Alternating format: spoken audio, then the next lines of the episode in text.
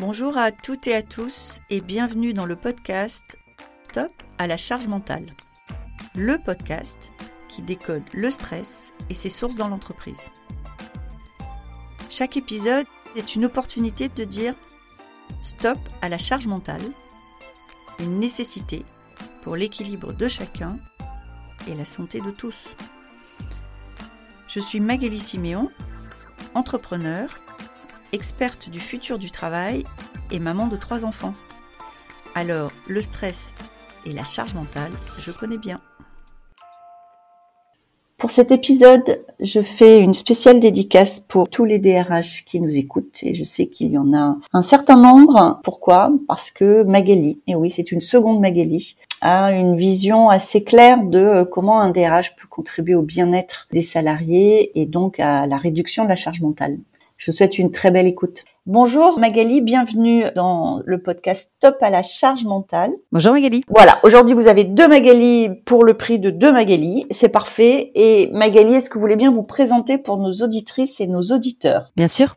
Donc, je suis dans une phase intermédiaire puisque je viens de faire 20 euh, ans de salariat dans le secteur public et j'étais DRH euh, pendant 15 ans sur les collectivités territoriales, DG pendant 5 ans sur une euh, chambre de métier et de l'artisanat. Quoi intermédiaire? Parce que euh, à compter du mois de juin, je m'installe à mon compte, donc ce sera une nouvelle aventure euh, entrepreneuriale comme euh, coach consultante sur toutes les questions de management RH et de conduite de changement. Et effectivement, la question de la charge mentale m'intéresse tout particulièrement. Et alors, première question rituelle de ce podcast, pour vous, la charge mentale, c'est quoi? Je dirais que toutes les préoccupations qu'on peut avoir dans l'esprit qui euh, nous mobilise euh, les neurones, l'énergie, le corps. Je dirais qu'on peut parler véritablement de charge au moment où on ressent un poids qui est difficile à gérer, qui entre guillemets euh, met à mal notre mobilisation, notre potentiel, notre ouverture et, peut avoir parfois des conséquences assez difficiles sur le corps et sur l'esprit. Vous parlez de poids, ça veut dire que pour vous les manifestations de ce poids, on, on le ressent comment? De votre point de vue, on ressent un poids, on ressent quoi en fait? Ah, on est à la fois sur des manifestations physiques, physiologiques, psychologiques, émotionnelles. Euh, je dirais que ça peut se ressentir à différents niveaux selon les personnes, selon le niveau de charge aussi, selon le contexte. Est-ce qu'on est dans un contexte plutôt favorable et accueillant euh, dans lequel il est euh, aisé de pouvoir exprimer la, la, charge mentale qu'on a et qu'on peut avoir du mal à, à gérer, ou est-ce qu'au contraire on est dans un environnement qui est plutôt à, à mettre encore plus de charge mentale et voire même à culpabiliser les personnes? Moi, je suis vraiment sur une approche systémique, c'est-à-dire je pense que c'est la personne dans son ensemble, c'est-à-dire tête, euh, corps, cœur, et c'est aussi euh, la personne dans un environnement, donc euh, qui interagit avec son environnement, et toutes ces interactions peuvent avoir un effet positif ou au contraire négatif que j'y mets derrière. J'aime bien cette expression tête, corps, cœur. Qu'est-ce que vous y mettez derrière? Et avec un regard de dirigeant, pourquoi vous utilisez cette expression en fait? Il y a deux questions dans votre question. Donc, qu'est-ce que j'y mets derrière? Tête, bah, c'est à la fois qu'est-ce qui me mobilise mentalement de manière consciente, mais aussi euh, psychologiquement, c'est-à-dire euh, qu'est-ce qui à un moment donné euh, peut s'inscrire, compris dans mon inconscient parfois, en fonction de ce que je vis, c'est-à-dire que je peux rencontrer une difficulté professionnelle et ça peut mobiliser 90% de mon temps et donc de mon énergie à essayer de trouver une solution. Et puis il peut y avoir aussi des choses dans la tête, dire qui peut être aussi dans l'inconscient, c'est-à-dire que je peux, dans une situation difficile, générer des croyances qui vont peut-être me limiter pour plus tard. Voilà ce que je mets dans le côté tête. C'est à la fois dans l'instant présent et aussi pour l'avenir si on si on n'y prend pas garde. Ce que je mets dans le côté cœur, c'est vraiment la question des émotions, mais aussi des convictions. J'allais dire ce qui nous prend aux tripes. Donc euh, c'est vraiment le, côté euh, euh, peut-être plus instinctif, peut-être plus intuitif, moins cortex et plus limbique, on va dire. Et puis ce que je mets dans le corps, c'est vraiment l'approche globale et le corps, c'est mon véhicule pour rentrer en connexion avec le monde qui m'entoure, avec les gens avec lesquels je suis en interaction. Et donc, c'est aussi ma limite. C'est-à-dire que le jour où je n'ai plus de, corps, le jour où je meurs, ben, je ne peux plus être en interaction avec les autres. Donc ça veut dire qu'il faut aussi prendre soin de son propre corps parce que euh, c'est ce qui nous permet de durer, j'allais dire, et de rentrer dans la connexion euh, avec les autres. Et c'est vrai quand on n'est pas bien, on peut euh, dans des situations par exemple d'épuisement professionnel euh, ou de ou de burn-out, ou même de dépression, on peut euh, oublier de manger, oublier même d'aller aux toilettes ou ou de dormir. C'est-à-dire qu'on peut oublier les besoins fondamentaux qui font qu'à un moment donné, on est bien dans son corps. Et pourquoi j'utilise ces expressions-là, c'est que je pense que il y a vraiment besoin d'être totalement aligné euh, sur euh, l'ensemble de ces sphères qui nous composent. Et dans votre question, vous m'avez demandé pourquoi en tant que dirigeante j'utilise ça. C'est parce que je pense que quand on est dirigeant, on n'est pas dirigeant qu'avec sa tête. On est euh, un tout euh, je, quand je vais travailler, je, je viens avec aussi euh, mes émotions, avec euh, mon état de fatigue physique, avec tout ça. Et je ne suis pas simplement à mettre, j'allais dire, à, à, la porte, sur le porte-manteau, une partie de, de, de qui je suis. Je suis tout ça. Après, mon enjeu en tant que dirigeante, c'est de m'assurer que l'expression corporelle, euh, euh, émotionnelle et, mentale, elle soit euh, adaptée au contexte de travail dans lequel je suis et à mes enjeux. Mais je ne fais pas comme si je suis une machine. Je ne suis pas une machine. Voilà. Donc, je suis tout ça. Je gère ces différentes sphères, ces différentes dimensions dans ma relation professionnelle avec les autres. Quand on parle de l'entreprise, ce terme de charge mentale, alors euh, tous conscients aujourd'hui qu'il a été euh, très largement généralisé par la BD euh, Emma sur la charge mentale, qui est une vision féministe du sujet, hein, qui est une vision qui existe. Là, quand on est DRH et puis DG, mhm. je suppose qu'on voit émerger dans l'entreprise cette notion de charge mentale. Ça, ça, se passe comment? Comment vous l'avez vu émerger? Est-ce que c'est plus les femmes? Est-ce que vous pouvez nous raconter comment vous avez vu ça? Oui, bien sûr. Euh, alors d'abord, on la voit émerger chez les autres, mais aussi chez soi, puisqu'on fait aussi partie des salariés, on est aussi euh, dans la structure et on est aussi dans cette interaction. Euh, alors pour la partie, ce qu'on voit chez les autres, ben, concrètement, d'abord on l'identifie à travers des signaux faibles au départ. C'est-à-dire que, je pense que, et puis c'est peut-être aussi avec l'expérience, on, développe une forme de détecteur qui euh, nous permettent d'identifier euh, parfois même dans les non-dits, dans les ressentis, véritablement des situations de mal-être, de souffrance, euh, de, de difficulté, au-delà de, de, ce qui peut être dit, de, au-delà des mots en fait. Hein.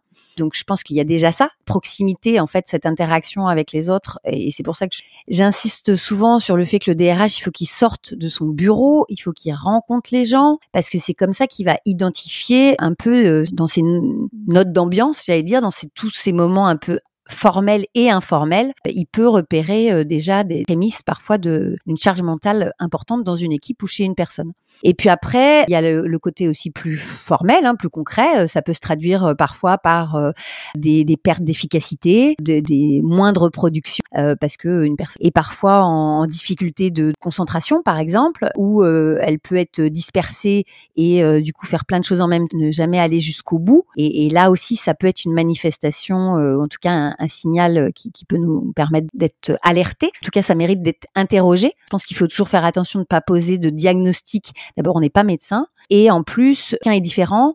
Chacun gère cette charge mentale de manière très différente. Euh, certains, d'ailleurs, n'ont pas forcément envie de l'exprimer et de le partager dans l'entreprise, même si c'est parfois lié à l'entreprise. Donc euh, le, mieux, je pense, hein, c'est vraiment de poser des questions. Et puis après, moi, j'ai euh, eu une vraiment carte blanche quand j'ai pris mes fonctions de DRH euh, à 32 ans au, au, conseil départemental des Deux-Sèvres, poste que j'ai occupé jusqu'à mes 40 ans, c'est que j'ai créé un service santé et vie au travail, donc euh, avec 10 personnes euh, pour un effectif global à l'époque de, salariés. Donc on avait un, chef de service, des préventeurs, un médecin, une assistante sociale, psychologue, etc., etc., des, secrétaires médicales, évidemment. Et donc en fait, le fait de créer en 2009 hein, un service euh, santé et vie au travail, et en l'occurrence en plus dans le secteur public, effectivement c'était assez novateur. C'est pour vous dire aussi que c'est parce que c'est un sujet qui me tenait à cœur particulier, et j'ai eu la chance d'avoir un DG euh, qui était aussi avec une fibre euh, sensible sur, sur ces questions-là. Et donc ça nous a permis de, de, travailler à la fois sur les dimensions de maintien en emploi, par exemple, mais aussi de prévention. Et donc, euh, on a pu euh, à la fois euh, adapter les organisations, les process, mais aussi les conditions de travail pour s'assurer que des, des, personnes qui pouvaient être en difficulté, et c'est parfois pour des raisons tout à fait aussi opérantes, enfin fonctionnelles. Hein. C'est-à-dire si à un moment donné vous êtes empêché de bien travailler dans votre structure parce que le contexte ne vous permet pas de délivrer un travail de qualité, ça peut créer une charge mentale. ou si votre poste de travail n'est pas adapté à votre handicap, par exemple, ça peut aussi euh, générer une charge mentale, etc., etc. C'est-à-dire qu'il y a, y a plein de sources potentielles de charge mentale dans l'entreprise. Ça peut être aussi euh, un dossier qui vous est enfin, ou qui vous est demandé en dernière minute euh, un, vendredi soir à 18h et, il faut que le dossier soit prêt pour le lundi matin. Donc ça a été aussi, quand je parle de prévention, c'était aussi une prévention au niveau des managers, c'est-à-dire expliquer que si on veut travailler sur euh, le, par exemple, le taux d'absentéisme, ben à un moment donné, ça passe aussi par une évolution de notre euh, comportement managérial. Voilà, c'est un exemple. Mais euh, qu'est-ce qui fait que pourquoi pourquoi la charge mentale a émergé? C'est-à-dire, est-ce qu'il y a plus de charge mentale? Est-ce qu'il y a plus d'autorisation à la ressentir? C'est quoi votre point de vue? Alors franchement, moi j'ai eu l'impression que ce sujet il est sorti à l'époque d'une part parce qu'on était dans une conduite de changement très forte. On avait euh, une réorganisation des services, il y avait une alternance politique, donc déjà en, soi, euh, il y avait des bouleversements, des transformations de la structure, donc ça, ça génère euh, une forme de stress, des inquiétudes, et puis concrètement des bouleversements dans le quotidien. On peut ne plus avoir le même chef ou la même mission, etc. Donc ça, ça, génère du, stress, hein, donc. Euh, donc ça, ça, ça, en faisait partie. Et puis, je pense aussi peut-être, je dis bien peut-être, on commençait à pouvoir en parler. C'est-à-dire que euh, on en était vraiment au tout début, hein, 2009, euh, euh, surtout dans le secteur public, c'était pas, c'était pas encore très courant. et puis je crois aussi que le rythme, en fait, s'est accéléré à l'époque.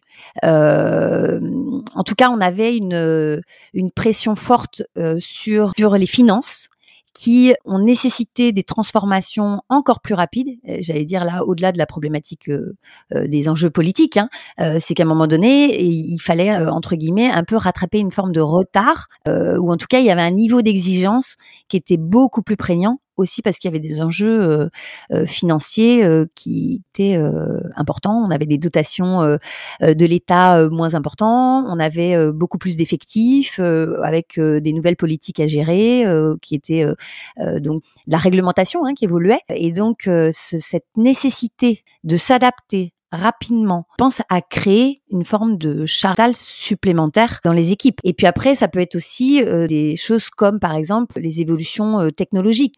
Il y a, euh, je sais pas moi, un nouveau système d'information euh, émerge et qui est nécessaire pour mieux répondre aux besoins des usagers. Bah forcément, ça oblige aussi pour les salariés à se former, à s'adapter, etc. Et même si on l'accompagne bien, on va dire au mieux, il y a de toute façon toujours euh, une charge mentale euh, supplémentaire parce qu'il y a un changement. On sait que maintenant c'est un enjeu dans l'entreprise euh, et à beaucoup de niveaux et que ça correspond aussi à une attente des salariés que leur employeur fasse attention à eux. Quel conseil vous donnez de votre expérience et de cette nouvelle activité que vous êtes en train de, de concevoir Quel conseil vous donnez au DRH pour des actions opérationnelles concrètes qui contribuent à qui contribue au bien-être en fait du salarié sur le sujet de la charge mentale. Alors, ça va paraître euh, tout bête, mais je pense qu'en fait les solutions, il n'y a pas une solution. Je pense qu'il y a des solutions et il y a des solutions qui peuvent être tout à fait micro et euh, des choses qui sont euh, plutôt à embarquer au sens projet, qualité de vie au travail, au sens global pour la structure. Les petites choses, c'est tout bête, mais je m'aperçois que c'est pas aussi courant que ça. C'est de faire, par exemple, des réunions de service régulières pour faire le point avec l'équipe, pour savoir euh, où est-ce qu'on en est, pour savoir quels sont les problèmes qu'ils rencontrent, pour voir quels sont les arbitrages dont ils ont besoin. Et c'est vrai que moi, j'ai toujours fait des réunions euh, hebdomadaires euh, avec mes collaborateurs, plus des points thématiques. C'est-à-dire que il y a des choses qui se traitent en collectif, et puis il y a des choses qui peuvent se dire en individuel, en tête à tête. Et moi, j'ai toujours eu euh, euh, donc euh, des réunions avec mes, chefs de service, en l'occurrence quand j'étais DRH ou avec mes, mes directeurs quand j'étais DG, plus de manière hebdomadaire aussi, un temps qui leur est dédié. D'une part parce que dans le temps qui leur est dédié, on va plus se parler de eux et parfois un peu moins des projets. C'est-à-dire que ça va être plus euh, quelles sont les difficultés que tu rencontres, comment je peux t'aider. En tout cas, moi, c'est ma posture. C'est-à-dire que je pense qu'en tant que dirigeante, mon rôle, c'est d'essayer de faciliter le travail des équipes qui sont les experts en fait. Hein. Moi, je suis euh, en tant que DRH ou en tant que DG d'ailleurs, euh, je suis pas experte en tout. Et en fait, pour moi, ce qui est le plus simple, ou en tout cas le plus évident à mettre en place, c'est d'écouter ces équipes. Donc pour écouter, il faut se taire. Et je crois qu'aujourd'hui, il y a beaucoup de managers, beaucoup de dirigeants qui sont dans des postures où ils ont l'impression qu'ils doivent tout savoir, tout connaître, euh, répondre à tout, euh, tout donner, tout. Ils ont l'impression qu'ils doivent nourrir la totalité de, leurs équipes. Euh, oui, dans la vision, euh, c'est important effectivement de donner le cap, l'orientation, le sens, le pourquoi. Euh, ça, je pense que c'est indispensable, ce qu'on n'avait pas forcément euh, beaucoup développé, en tout cas il y a quelques années. Et peut-être les écouter sur le comment. C'est-à-dire que arrêtons d'essayer depuis nos, nos sphères euh, supérieures de euh, d'essayer de tout gérer dans le quotidien des équipes parce qu'en fait c'est ceux qui sont sur le terrain qui savent ce qu'il faut faire. Ils savent ce qu'il faut faire dès lors où on leur a fixé un cadre, on leur a dit voilà l'objectif, voilà pourquoi on veut l'atteindre, voilà dans quel délai, voilà les ressources qu'on te donne et après qu'est-ce que toi tu proposes pour le faire?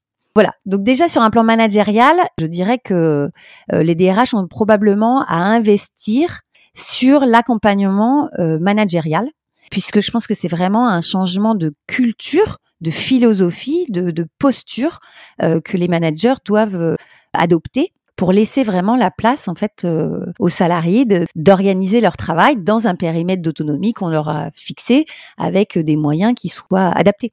Donc voilà, je dirais euh, l'accompagnement managérial. Et puis après, je pense globalement, hein, je pense qu'en tout cas quand on est DRH, que ce qui est important, c'est la cohérence de l'ensemble des politiques RH en fait. C'est-à-dire que c'est pas la peine de dire je vais travailler sur euh, l'absentéisme ou même sur la QVT si on met en place que un travail sur la partie santé et pas la partie et pas par exemple la partie reconnaissance. Et la reconnaissance, je parle pas que de la reconnaissance financière, ça peut être la reconnaissance aussi dans je t'écoute, je te considère dans le quotidien, jusqu'à je t'écoute dans tes envies, ta volonté d'évoluer dans ton parcours professionnel, je t'accompagne, je te forme, je j'accepte si tu as envie de bifurquer sur une autre un autre métier et on voit comment bah, ton envie peut rejoindre les besoins de l'entreprise. vous voyez ce que je veux dire? Je pense que c'est, je pense qu'aujourd'hui l'une des sources de la souffrance des salariés, c'est effectivement de, par exemple, ne pas être écouté, mais aussi de voir qu'il y a des incohérences. Euh, on affiche des valeurs dans la marque employeur, par exemple, qui ont du mal à être incarnées dans le quotidien. Et il faut pas être, enfin, les salariés, ils le voient, ils le savent, ils le, ils l'entendent, ils, ils le vivent au quotidien. Et je pense que ça, cet écart-là, il est encore plus fort, enfin, crée encore plus de souffrance. C'est-à-dire que les entreprises, elles sont pas dans une tendance qui est très bien de dire je vais prendre euh, euh, la, tâche des salariés, je vais les écouter, je vais essayer de, prendre soin d'eux. Ok, très bien, c'est une belle dynamique et je suis euh, la première convaincue de, cet intérêt. Mais je trouve que l'affichage des choses permet aussi aux salariés de mesurer l'écart et je pense qu'ils ils le vivent encore plus mal. C'est-à-dire que quand on ne disait pas je m'occupe de vous. Bon, les salariés disaient on s'occupe pas de moi, mais entre guillemets, euh, l'employeur n'a pas pris l'engagement de, de, prendre soin de moi. À partir du moment où l'employeur dit je prends soin de vous, il faut vraiment que ça se fasse. Mais vraiment. Parce que je pense que sinon, c'est l'effet boomerang. C'est dévastateur les gens, ils, voient bien qu'il y a une incongruence entre, entre les mots, entre les actes. Euh, et, donc, euh, voilà, en tant que DRH, je pense qu'il faut qu'il y ait une cohérence dans l'ensemble des politiques RH euh, qui sont mises en œuvre au service d'une stratégie d'entreprise qui y croira vraiment. Je pense que c'est une question de conviction des dirigeants. Je vous remercie Magali, ça sera le mot de la fin. Vous avez utilisé le terme incongruence et mon terme préféré c'est congruence. Et donc, je pense que c'est un joli mot de conclusion. Si on veut euh, du bien-être dans l'entreprise, la première règle, c'est la congruence. Merci Magali. Avec plaisir Magali. Merci beaucoup d'avoir été avec nous aujourd'hui. Cet épisode vous a plu? N'hésitez pas à me laisser une note. Envie d'en savoir plus? Abonnez-vous directement depuis votre appli de podcast préféré. Et si vous souhaitez me confier votre histoire sur le stress en entreprise, contactez-moi via notre site Lily facilite la vie. Le lien est dans la description. Je vous donne rendez-vous la semaine prochaine pour un nouvel épisode de Stop à la charge mentale. Merci et à bientôt